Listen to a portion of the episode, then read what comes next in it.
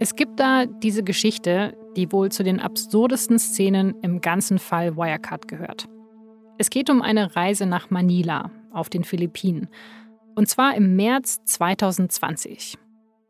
Wie diese Reise ganz genau abgelaufen ist, das ist gar nicht so einfach herauszufinden, weil alle Leute, die selber dabei waren, die sprechen öffentlich nicht drüber.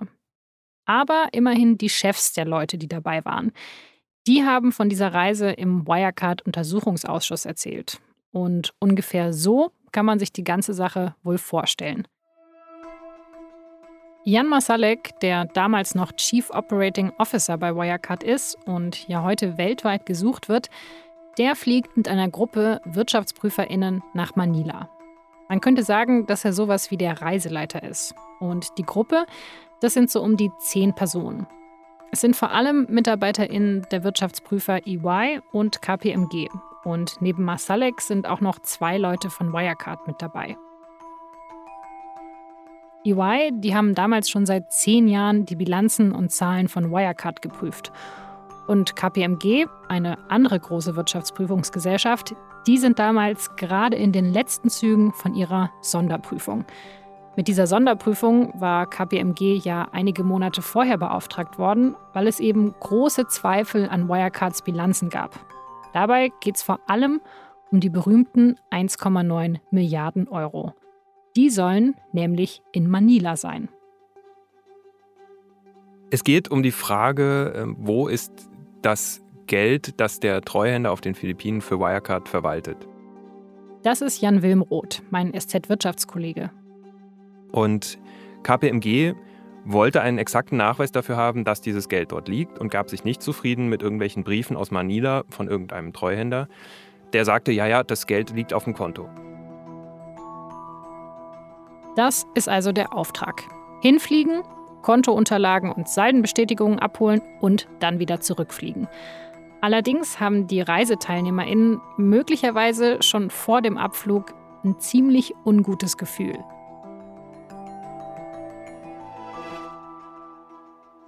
Denn seit Monaten hat ihnen Jan Masalek ja unermüdlich versichert, das Geld liege auf den beiden Treuhandkonten. Aber KPMG sagt eben, diese windigen Belege, die wir bis jetzt dazu bekommen haben, die reichen uns nicht. Und jetzt sitzt diese Reisegruppe im Flugzeug, gemeinsam mit Jan Masalek, der ja für das Asiengeschäft zuständig war und damit auch für die 1,9 Milliarden. Den muss man sich vorstellen wie ähm, jemanden, der immer cool bleibt, lässig bleibt und immer auf alle Fragen eine Antwort hat. Also eigentlich der perfekte Lügner. Man weiß nie so genau, ob er jetzt die Wahrheit spricht oder nicht, aber irgendwie ergibt im ersten Moment immer alles Sinn.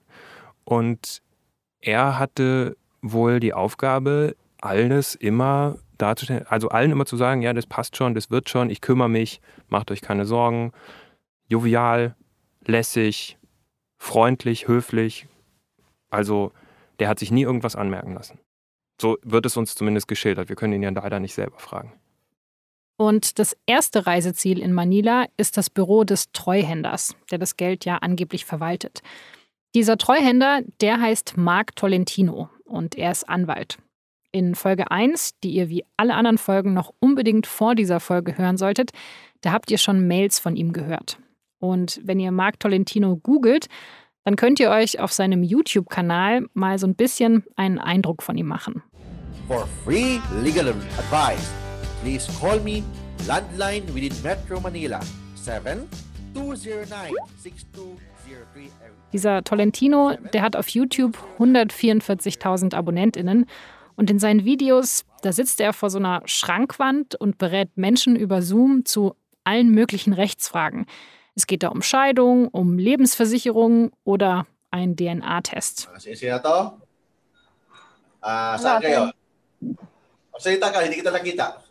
Hello po, Attorney.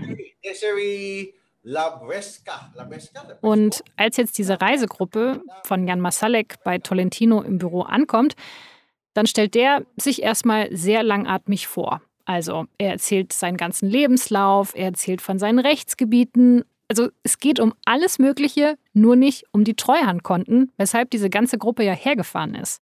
Und als die PrüferInnen dann auch wieder danach fragen, sagt er schließlich, ja, er hat diese Treuhandkonten eingerichtet und ja, für Wirecard. Das sei jetzt aber nicht so leicht, Nachweise dafür zu bekommen. Man müsse jetzt dann zu den Banken fahren. Und dann ist man irgendwie wohl mit Polizeieskorte durch Manila gedüst zu irgendeiner Bankfiliale, die tatsächlich einfach nur eine Filiale in irgendeinem Gewerbegebiet war. Sie fahren also nicht in die Zentrale, sondern in eine Filiale in einem Bürogebäude. Und danach fahren sie sogar noch in eine zweite Filiale. Und die liegt noch absurder in einem Shoppingcenter. Und in diesen beiden Filialen, so hat es Jan Masalek in Aussicht gestellt, da könne man dann endlich die Belege für die 1,9 Milliarden bekommen. Also es war alles irgendwie ein total skurriles Schauspiel und ihnen wurde die ganze Zeit erklärt, es sei total schwierig, jetzt irgendwie genaue Nachweise dafür zu liefern. Da fliegt also eine Gruppe hochbezahlter Finanzfachleute in, ja, so stelle ich mir das zumindest vor, Anzug und Kostüm. Die fliegen um die halbe Welt bis nach Manila. Und dort bekommen sie dann exakt dasselbe gesagt wie davor schon immer von ihren AnsprechpartnerInnen bei Wirecard in Deutschland. Ja, doch, doch, das Geld und diese Treuhandkonten, das gibt es und diese Nachweise, die kommen noch. Letztlich sind die dann wieder abgereist nach zwei oder drei Tagen insgesamt, äh, die die Reise dauerte, ohne einen exakten Nachweis dafür zu haben, dass das Geld wirklich auf den Konten ist. Und da stellen sich jetzt ja wirklich nur noch Fragen. Wieso lassen die das mit sich machen? Wie haben EY und Wirecard eigentlich all die Jahre vorher zusammengearbeitet? Und haben die Wirtschaftsprüferinnen ihren Job nicht besser gemacht, weil sie es nicht besser konnten? Oder weil sie es am Ende gar nicht wollten. Ihr hört Wirecard. 1,9 Milliarden Lügen. Ein Spotify Original, recherchiert und produziert von der Süddeutschen Zeitung. Ich bin Laura Terberl und das ist Folge 6 im Keller von Aschheim. When you need mealtime inspiration, it's worth shopping Kroger, where you'll find over 30,000 mouthwatering choices that excite your inner foodie. And no matter what tasty choice you make, you'll enjoy our everyday low prices, plus extra ways to save, like digital coupons worth over $600 each week. You can also save up to $1 off per gallon at the pump with fuel points. More savings and more inspiring flavors make shopping Kroger worth it every time. Kroger, fresh for everyone. Fuel restrictions apply. Another day is here, and you're ready for it. What to wear? Check. Breakfast, lunch, and dinner? Check. Planning for what's next and how to save for it? That's where Bank of America can help. For your financial to dos, Bank of America has experts ready to help get you closer to your goals. Get started at one of our local financial centers or 24-7 in our mobile banking app. Find a location near you at bankofamerica.com slash talk to us. What would you like the power to do? Mobile banking requires downloading the app and is only available for select devices. Message and data rates may apply. Bank of America and a member FDIC. Sprechen wir erstmal über die Arbeit von WirtschaftsprüferInnen allgemein. Also, was machen die überhaupt so den ganzen Tag? Was ist das für ein Job?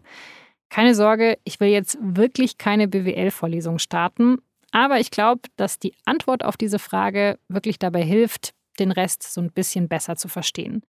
Der Auftrag, den Sie haben, der ist nämlich tatsächlich total wichtig. Sie prüfen die Bilanzen und die Buchhaltung von Unternehmen, also die ganzen Infos, wie sich so ein Unternehmen finanziell entwickelt. Aber für diesen Job sind Sie nicht bei den Unternehmen selber angestellt, sondern bei Wirtschaftsprüfungsgesellschaften. Und von diesen Prüfungsgesellschaften gibt es ziemlich viele, aber die bekanntesten, das sind die sogenannten Big Four. Deloitte, PwC und eben EY und KPMG. Das sind die zwei, die auch bei Wirecard geprüft haben. Wenn wir jetzt im Kontext von Wirecard darüber sprechen, dann ist das vielleicht schwer vorstellbar, aber an sich sind diese Jobs bei den Big Four Firmen ziemlich begehrt. Das ist unter Leuten, die sich für diesen Berufszweig interessieren, natürlich prestigeträchtig. Das ist die Liga, in der man spielen will, wenn man sich ernst nimmt. Das sagt mein Kollege Jan Wilmroth, der mir erklärt hat, wie WirtschaftsprüferInnen arbeiten. Er musste für diesen Part quasi einspringen, weil wir davor wirklich Dutzende Interviewabsagen kassiert haben. Von EY, von den anderen Big Four Unternehmen, obwohl es ja eigentlich erstmal nur darum ging, dass wir die Arbeit an sich verstehen. Jan sagt jedenfalls, dass ein Job bei den Big Four deshalb so attraktiv ist, weil man da mit den ganz Großen arbeitet, also mit DAX-Unternehmen, die international eine Rolle spielen.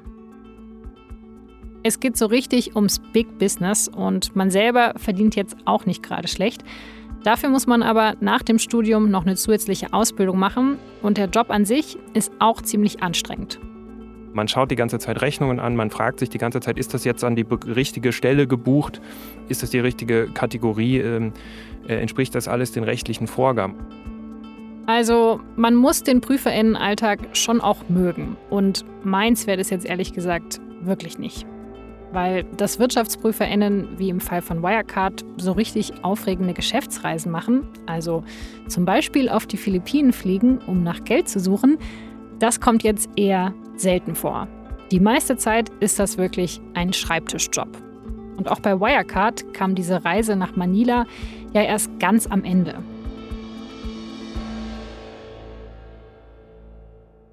All die Jahre vorher saßen die EY-PrüferInnen bei Wirecard in Aschheim und offenbar, out of all places, im Keller. Also in den E-Mails, die wir ausgewertet haben, ist immer die Rede von im Keller. EY ist schon im Keller, also Anfang des Jahres, wenn der Jahresabschluss erstellt wird und die Prüfer im Haus sind und den Jahresabschluss idealerweise irgendwann freizeichnen, sitzen die im Keller, wahrscheinlich unter Neonlicht, so stellt man es sich vor, und wälzen Verträge, Rechnungen, Abrechnungen, Buchungsvorgänge, Umsätze und schauen, ob die Bilanz korrekt erstellt ist. Man kann die Arbeit der Wirtschaftsprüferinnen grob mit der Arbeit vom Finanzamt vergleichen. Das Finanzamt, das prüft ja die Steuererklärungen von allen Bürgerinnen, zumindest stichprobenartig. Das ist eine wichtige Kontrolle, damit ich darauf vertrauen kann, dass auch alle anderen sich an die Regeln halten und ihre Steuern zahlen. Und bei den Unternehmen, da läuft diese Kontrolle eben über die Wirtschaftsprüfung. Sie soll garantieren, dass die Firmen auch korrekte Zahlen angeben, zum Beispiel bei ihren Gewinnen. Es ist eine super wichtige Arbeit. Es ist eine zentrale Vertrauensinstanz in unserem Wirtschaftssystem. Das ist zumindest die Idee und es funktioniert ja auch in den meisten Fällen. Durch ihre Unterschrift sagen die Wirtschaftsprüfer, wir unabhängige Wirtschaftsprüfer haben uns alles angesehen, was ihr von außen nicht sehen könnt. Und diese Bewertung, die ist ja auch für die Leute wichtig, die in Wirecard ihr Geld investieren. Die AnlegerInnen. Das ist wie so ein Aufkleber, wie so ein Prüfsiegel, das man draufklebt und sagt, wenn du diese Aktie kaufst, kannst du darauf vertrauen, dass da Leute nach Recht und Gesetz arbeiten und dass die Zahlen, die das Unternehmen veröffentlicht, nach denen sich auch der Preis der Aktie bemisst, dass diese Zahlen korrekt sind. Aber es gibt einen großen Unterschied zwischen den Wirtschaftsprüfungsgesellschaften und den Kontrolleuren beim Finanzamt. Denn meine Sachbearbeiterin beim Finanzamt, die kenne ich ja meistens gar nicht. Und vor allem bezahle ich sie nicht direkt für ihre Arbeit. Aber bei den Unternehmen, da ist es eben schon so. Die Firmen beauftragen die Wirtschaftsprüfungsgesellschaften direkt und sie bezahlen sie auch. Die Unternehmen, die sind die Kunden und die Prüfer, die sind ihre Dienstleister. Und da kann man sich natürlich schon fragen, ob dieses Verhältnis so eine Prüfung nicht doch beeinflussen könnte. Der Wirtschaftsprüfer verdient natürlich auch nur dann, wenn das Unternehmen ihn weiter beauftragt. Und so ein Mandat wie Wirecard ist ein Prestigemandat, das man haben möchte, um auch in der Außenwirkung sagen zu können, wir haben wichtige Mandate. Deswegen sind die Mandate bei DAX-Konzernen immer sehr begehrt und sehr umkämpft. Da kommen also einmal im Jahr die PrüferInnen in ein Unternehmen und sie sollen den Jahresabschluss checken. Und dabei dürfen sie auf keinen Fall Fehler übersehen oder irgendwelche Unstimmigkeiten, weil es steht auch immer der Ruf von ihrer ganzen Firma auf dem Spiel. Andererseits wollen sie das Unternehmen, das sie prüfen und das ja auch ihr Auftraggeber ist, nicht zu sehr triezen mit zu vielen Nachfragen, zu vielen Zweifeln, weil dann vielleicht der prestigeträchtige Auftrag weg ist. Ziemlich kompliziert.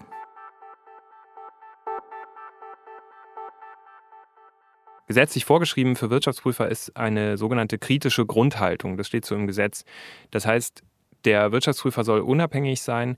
Er soll nicht auftreten wie ein forensischer Ermittler, nicht auftreten wie LKA ist im Haus, aber schon so ein bisschen detektivisch arbeiten. Also detektivisch arbeiten, aber bitte nicht als Detektiv auftreten. Die Prüfer sollen also zwei Aufgaben gleichzeitig erfüllen, die sich eigentlich widersprechen. Jetzt kann man sich natürlich fragen, warum ist das überhaupt so geregelt? Warum machen das irgendwelche privaten Unternehmen und nicht einfach der Staat?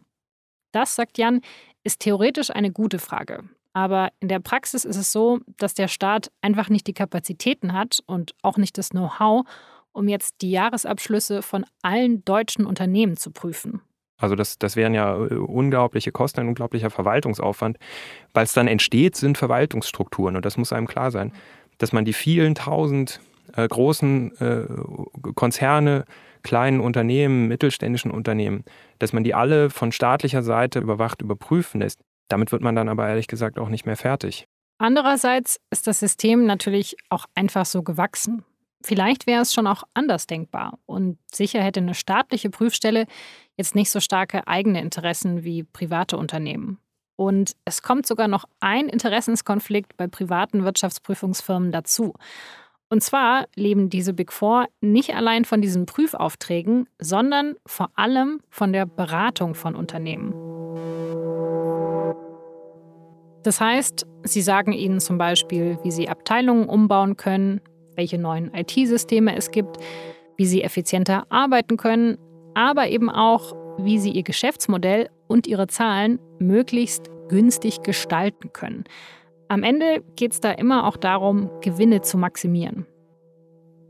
Und damit lässt sich viel mehr Geld verdienen als mit der Prüfung von Bilanzen. Und mal ganz direkt gefragt, was glaubt ihr denn? Welche Wirtschaftsprüfungsgesellschaft wird sich ein Unternehmen dann für so eine Beratung aussuchen? Die, mit denen es bei der Prüfung recht anstrengend war, weil sie jeden Stein umdrehen wollten, oder die, mit denen alles ganz geschmeidig lief? Aber das jetzt nur der Vollständigkeit halber. Denn bei Wirecard, das muss ich direkt dazu sagen, da hat zumindest dieser Interessenskonflikt wohl keine Rolle gespielt. EY hat dort wirklich nur geprüft und nicht beraten. Aber wie lief das dann genau ab? Jetzt, wo wir ja wissen, wie wichtig die Arbeit der WirtschaftsprüferInnen ist und dass es da gleich mehrere Zwickmühlen gibt. EY hatte ja, das nochmal zur Erinnerung, mehr als zehn Jahre lang immer wieder testiert, dass alles passt.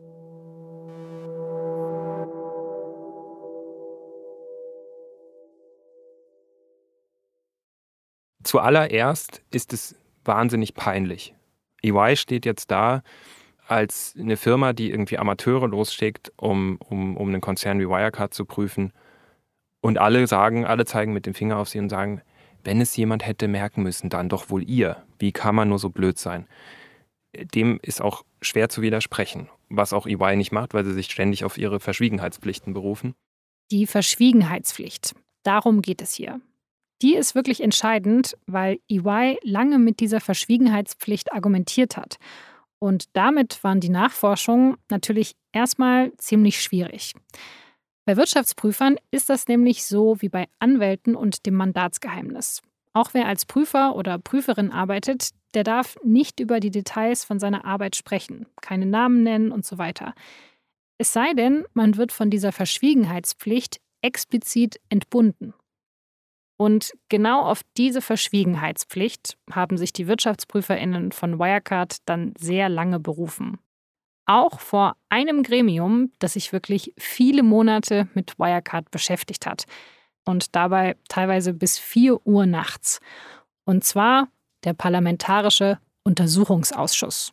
Ja, der Untersuchungsausschuss ist ähm, besonders hier im Bundestag, weil wir wirklich den in einem Rekord Tempo durchziehen mussten.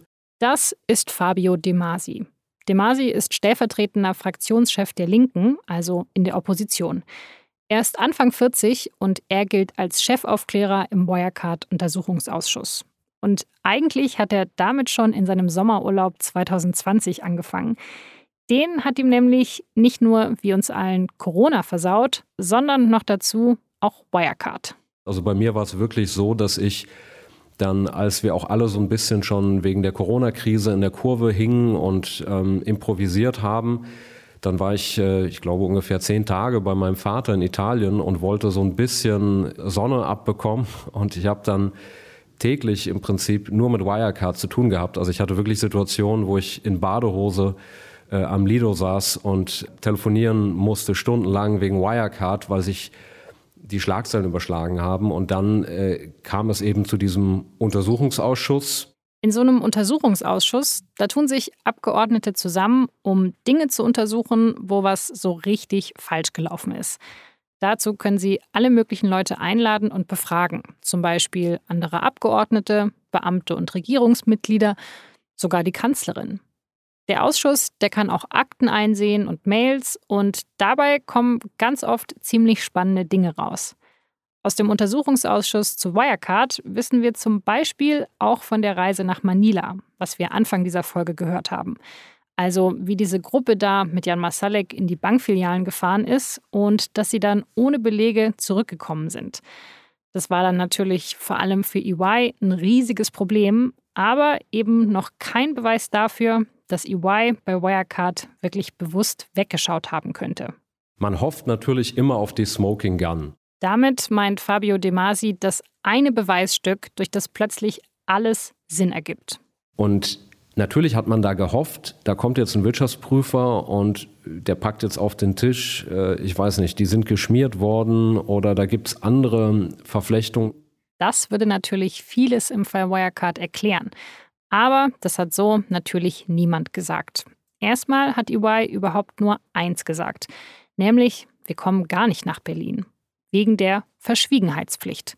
Mit Details zu den Wirecard-Prüfungen könne man deshalb leider nicht zur Verfügung stehen. Das ist immer das Problem in diesem Skandal. Immer dann, wenn jemand wirklich interessant ist, ja, Jan Marschalek ist interessant, der ist weg.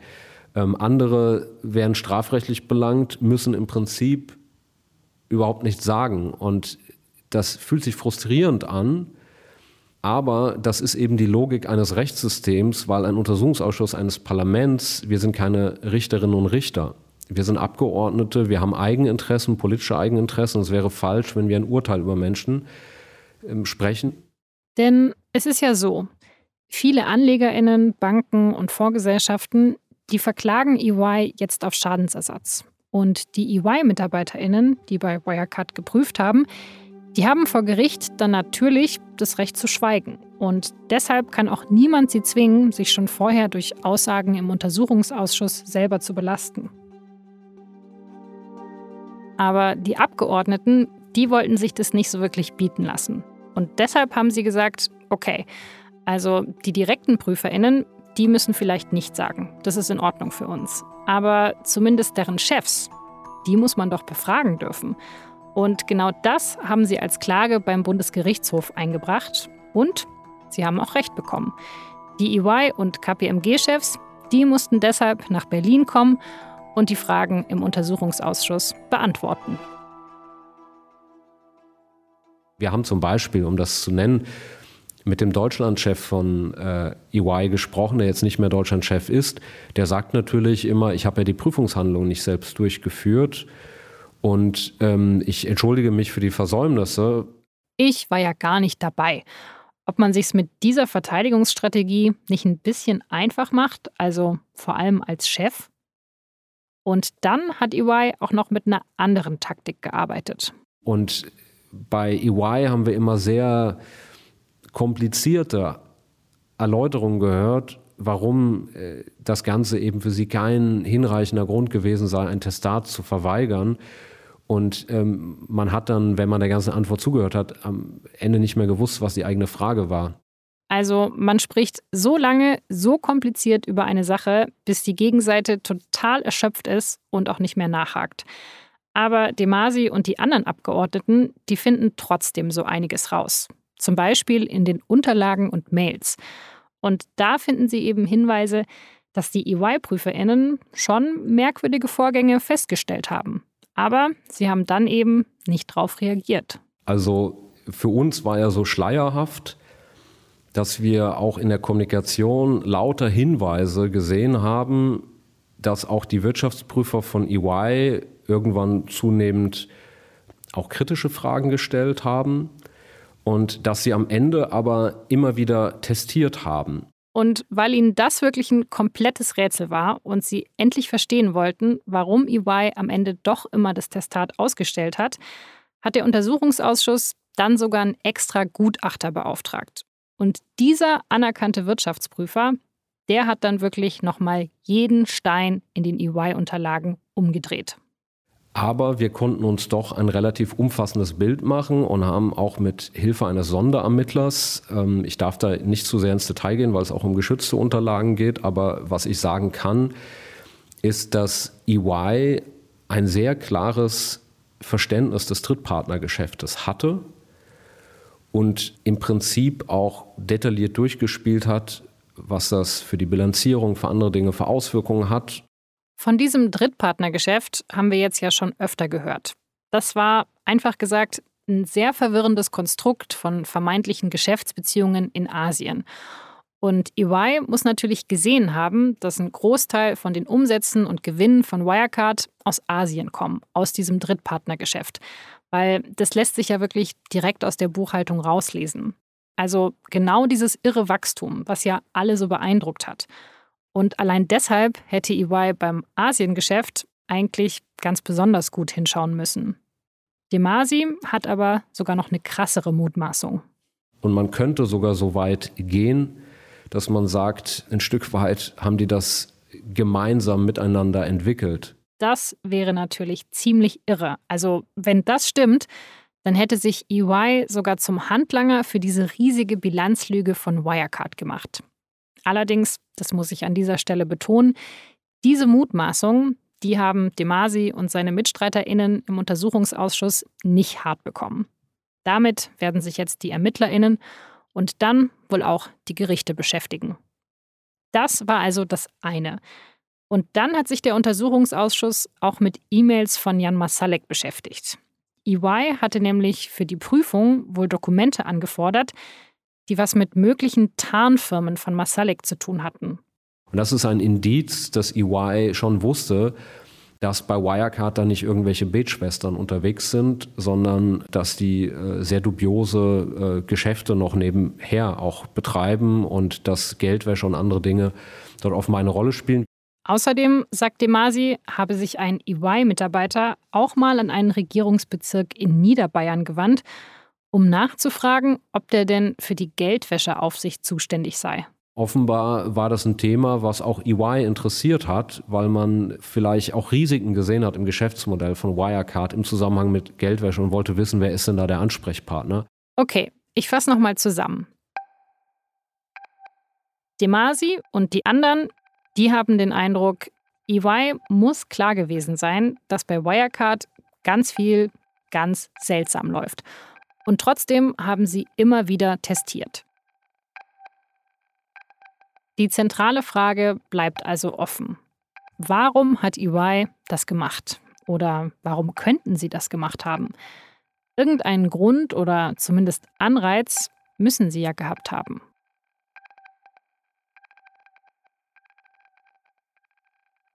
Ich sage es gleich vorweg. Auch Demasi und der Untersuchungsausschuss die haben darauf bis heute keine eindeutige Antwort gefunden. Aber Demasi, der hat zumindest ein Gefühl. Also in Bezug auf die Wirtschaftsprüfer ist meine Theorie, dass es tatsächlich vielleicht persönliche Abhängigkeiten gab. Ich sage das aber sagen mit angezogener Handbremse, weil natürlich in einem Rechtsstaat die Unschuldsvermutung gilt. Aber das wäre für mich eine plausible Erklärung.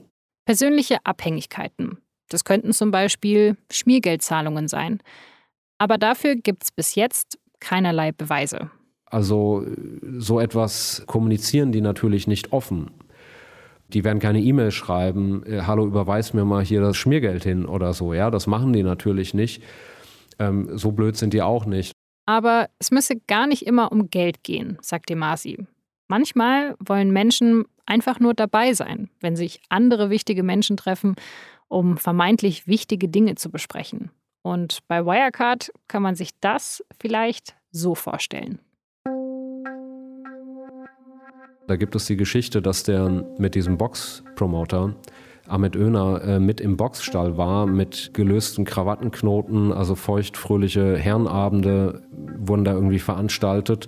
Und das zeigt ja irgendwie auch schon, wenn ein Wirtschaftsprüfer dann auf einmal abends mit dem Management da feiern geht oder so, dass es da eine ungute Berufsauffassung natürlich bei Einzelnen gibt. Der Wirtschaftsprüfer aus dieser Geschichte, der war nicht von EY, sagt Demasi. Aber diese Geschichte, die zeige eben, wie Wirecard zumindest den Prüfer von einer anderen Firma wohl für sich einnehmen wollte.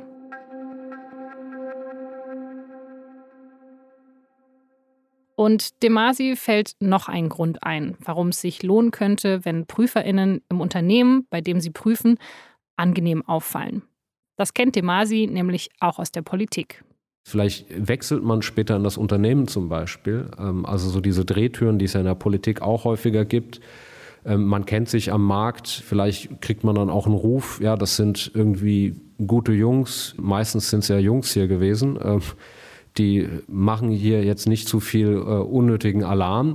Das klingt jetzt vielleicht alles ein bisschen plump und auch ein bisschen schmierig und ganz ehrlich, also bei feuchtfröhlicher Herrenabend, da denke ich ja sofort, lieber gar keine Karriere, als bei sowas mitzumachen oder auch nur dabei sein zu müssen. Aber überleg doch mal. Wie so ein Abend ganz konkret aussieht, das hängt ja auch stark von der Branche ab, in der man arbeitet. Und dass man wichtige Menschen kennenlernt, dass man netzwerkt und dann eben in wichtigen Besprechungen mit am Tisch sitzt, darauf kommt es ja fast in allen Jobs an. Und da hilft es natürlich, wenn man mal außerhalb vom Büro miteinander an der Bar gestanden ist oder sonst irgendwo. Das ist in den Medien oder in der Politik ganz ähnlich. Ich kenne das aus Hamburg auch in, in anderen Zusammenhängen. Und dann wird man beiseite genommen und dann heißt es, ach, Herr de Masi, Sie sind doch einer von den Vernünftigen und äh, so weiter und so fort. Und dann äh, kriegt man irgendwie ein bisschen Honig ums Maul geschmiert. Und wir sind ja als Menschen per se irgendwie äh, schwache Geschöpfe. Also ich will das jetzt auf gar keinen Fall verharmlosen. Es ist natürlich wichtig, dass man auch weiß, wann man eine Einladung besser nicht annimmt. Egal, ob man als Wirtschaftsprüferin arbeitet oder im Journalismus oder in der Politik.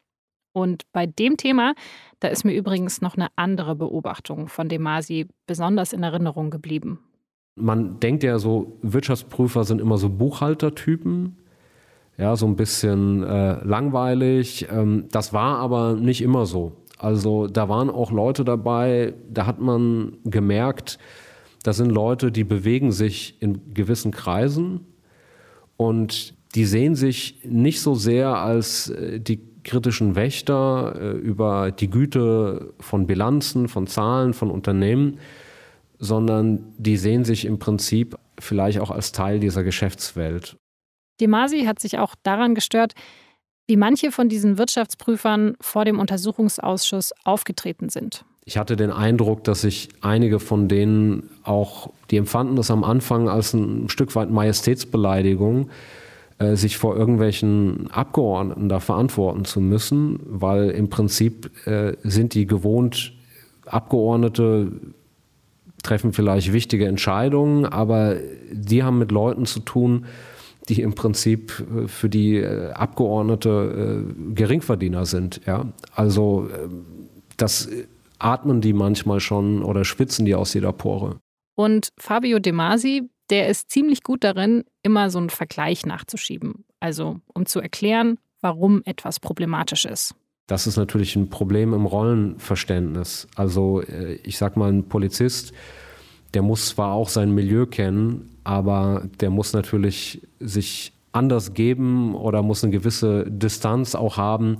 Ich kann mich nicht darauf verlassen, dass äh, in einem Unternehmen gerade nach solchen kritischen Medienberichten äh, da alles richtig ist. Persönliche Nähe oder erhoffte Vorteile. Das erklärt also vielleicht zum Teil, warum EY nicht schon früher strenger geprüft hat. Und dazu kommt noch was anderes. Wir haben das in den letzten Folgen schon beschrieben und man muss versuchen, sich das vorzustellen. Auch wenn das bei allem, was wir heute wissen, gar nicht so einfach ist. Wirecard hat ja vor dem Zusammenbruch ausgesehen wie, naja, also im Sport würde man sagen, wie ein absolutes Ausnahmetalent. Wirecard ist äh, das neue Börsenwunderkind. Das ist ein wichtiger Kunde von uns. Und ähm, wir wollen jetzt mal die Kirche ein bisschen im Dorf lassen. Vielleicht haben die PrüferInnen in den Unterlagen und in der Buchhaltung, so stelle ich mir das zumindest vor, schon jeden Tag vor Augen gehabt, dass da irgendwas nicht stimmt. Aber sie hatten eben den Eindruck, das kann ja gar nicht sein. Das ist ja Wirecard. Also das Unternehmen, dessen Aktienkurs immer nur steigt, in dessen Glanz sich sogar PolitikerInnen sonnen. Die WirtschaftsprüferInnen, die haben da vielleicht das erlebt, was man kognitive Dissonanz nennt. Das bedeutet, wir nehmen Dinge wahr, die einander widersprechen und die wir logisch nicht zusammenbringen können. Das ist extrem anstrengend fürs Gehirn, weil das kann diesen Widerspruch, diese Dissonanz nicht auflösen, aber möchte das unbedingt. Und das führt eben dazu, dass man, obwohl man diesen Widerspruch wahrgenommen hat, sich trotzdem dafür entscheidet, nur noch eine Wahrheit zu sehen. Und das war eben die Wahrheit, die alle sehen wollten.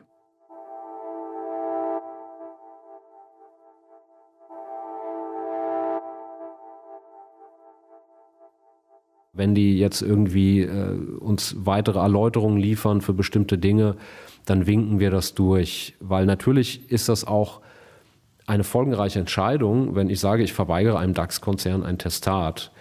Dass eben auch bei EY so eine Überlegung dahinter stand, wenn wir jetzt das Testat verweigern und dadurch passiert hier was, dann wird uns vorgeworfen, dass wir hier äh, eine deutsche Erfolgsgeschichte abgewürgt haben. EY selber verteidigt sich jetzt vor allem damit, dass sie formal zumindest mal nichts falsch gemacht hätten. Denn es gab ja schließlich diese Belege über das Geld auf den Treuhandkonten auf den Philippinen. Allerdings waren das eben gefälschte Belege und scheinbar gar nicht mal so gut gefälschte. Sich dann nicht mal darüber zu vergewissern, dass das Geld dort wirklich liegt und sich irgendwelche Belege zeigen zu lassen, die ein Zehnjähriger mit einem Atari-Computer basteln kann. Also das ist aus meiner Sicht das größte Versäumnis. Nur EY sieht es natürlich ganz anders. Die pochen drauf, dass Wirecard sie mit hoher krimineller Energie getäuscht habe. Mark Tolentino in Manila, also der Anwalt mit dem YouTube-Channel, ihr erinnert euch, bevor der nämlich diese angeblichen 1,9 Milliarden verwaltet hat, soll das Geld schon bei einem anderen Treuhänder in Singapur gelegen haben. Aber auch da war das Geld einfach nur erfunden. Und die AnlegerInnen, die sagen, genauso wie Demasi, EY hätte mal direkt anrufen müssen bei den Banken in Singapur bzw. dann in Manila. Oder sie hätten einfach mal jemanden hinschicken müssen, so wie es dann ja am Ende auch passiert ist, zusammen mit KPMG durch diese Sonderprüfung. Und über all das werden sich Anlegerinnen, Banken und Fondsgesellschaften jetzt mit EY vor Gericht streiten müssen. Bei der ganzen Kritik an den Prüferinnen, vor allem an EY, ist Demasi aber trotzdem eine Sache wichtig. Ich glaube, dass eine große Vielzahl an Wirtschaftsprüfern und Wirtschaftsprüfern, die ja auch wirklich ein äh, aufwendiges Examen machen, tatsächlich auch ein Stück weit kleine Finanzdetektive sind, die wirklich ähm, nach der Nadel im Heuhaufen suchen, die ja auch Unternehmen vielleicht auf Schwächen in ihrer eigenen Bilanzierung hinweisen. Es geht also nicht darum, dass der ganze Berufsstand kaputt ist oder darum, dass Wirtschaftsprüfer keinen ethischen Kompass hätten. Das Problem ist ein anderes. Es ist auch so, wie nicht alle Banker irgendwie ähm, unsoziale Wesen sind, die irgendwie nur auf die Rendite achten, sondern häufig sind das einfach Anreizstrukturen, denen wir alle unterliegen. Und das ist übrigens ein viel größeres Problem, weil wenn es einfach nur schlechte Menschen wären, dann gäbe es immer eine überschaubare Zahl und dann wäre das nicht so ein großes Problem. Nein, das ist aus meiner Sicht ein systemisches Problem. Und das Gefühl, das habe ich mittlerweile auch. Was wir auf jeden Fall sicher wissen, ist, dass die Prüfungsfirma EY wirklich grobe Fehler gemacht hat. Aber waren die jetzt einfach fahrlässig? Also haben die schlampig gearbeitet? Haben sie vielleicht bewusst weggeschaut oder vielleicht doch sogar aktiv mitgemacht? Das ist immer noch extrem schwer zu beurteilen. Immerhin hat der Untersuchungsausschuss jetzt schon viele Details zusammengetragen. Und ich bin gespannt, wie dann die Gerichte entscheiden und ob EY dann zum Beispiel Schadensersatz an die AnlegerInnen zahlen muss. Wenn ich dran denke, wie hart ich mich wirklich jedes Jahr mit meiner Steuererklärung rumschlage, dann frustriert mich das Ganze schon so ein bisschen. Also, dass ein DAX-Unternehmen so lange mit gefälschten Zahlen einfach durchgekommen ist. Für mich wirkt es so, als liege der Fehler da wirklich im System. Einfach, dass sowas wie Wirecard überhaupt passieren konnte. Und dass dieses System noch nicht besser funktioniert, das sei ganz klar politisches Versagen, sagt Demasi. Aber der macht sich damit natürlich auch ein bisschen einfach, weil seine Partei, die Linke, die sitzt ja in der Opposition. Ich meine, die Bundeskanzlerin hat immerhin beim mächtigsten Mann Chinas für dieses Unternehmen sich eingesetzt. Und insofern versucht die Bundesregierung natürlich, das jetzt weit von sich zu weisen und zu sagen, das waren nur hier so ein paar Politrentner, äh, der Herr Guttenberg und irgendwelche ehemaligen bayerischen Polizeipräsidenten. Aber ich glaube schon, dass das Versagen umfassender ist. Was ist da dran an den Vorwürfen von De Masi? Welche Rolle haben die Kanzlerin und auch andere PolitikerInnen gespielt? Und wie hat Wirecard es geschafft, sogar die von sich zu überzeugen? Auf die EY-WirtschaftsprüferInnen konnten Jan Masalek und seine Leute ja wirklich direkt einwirken. Die saßen ja jedes Jahr in Aschheim im Keller. Aber die Leute, die bei den staatlichen Kontrollinstanzen arbeiten, die gehören ja zu einer Behörde. Es ist Markus Braun und Jan Masalek also sogar gelungen, die Strippen im politischen Betrieb zu ziehen? Oder hatten sie einfach nur verdammtes Glück? Darum geht es in der nächsten Folge. Und was auch besonders war, war, dass Frau Merkel für Wirecard lobbyiert hat, obwohl sie zuvor darauf verzichtet hat, sich mit Herrn Braun überhaupt zu treffen und auch mit Herrn Braun zu sprechen.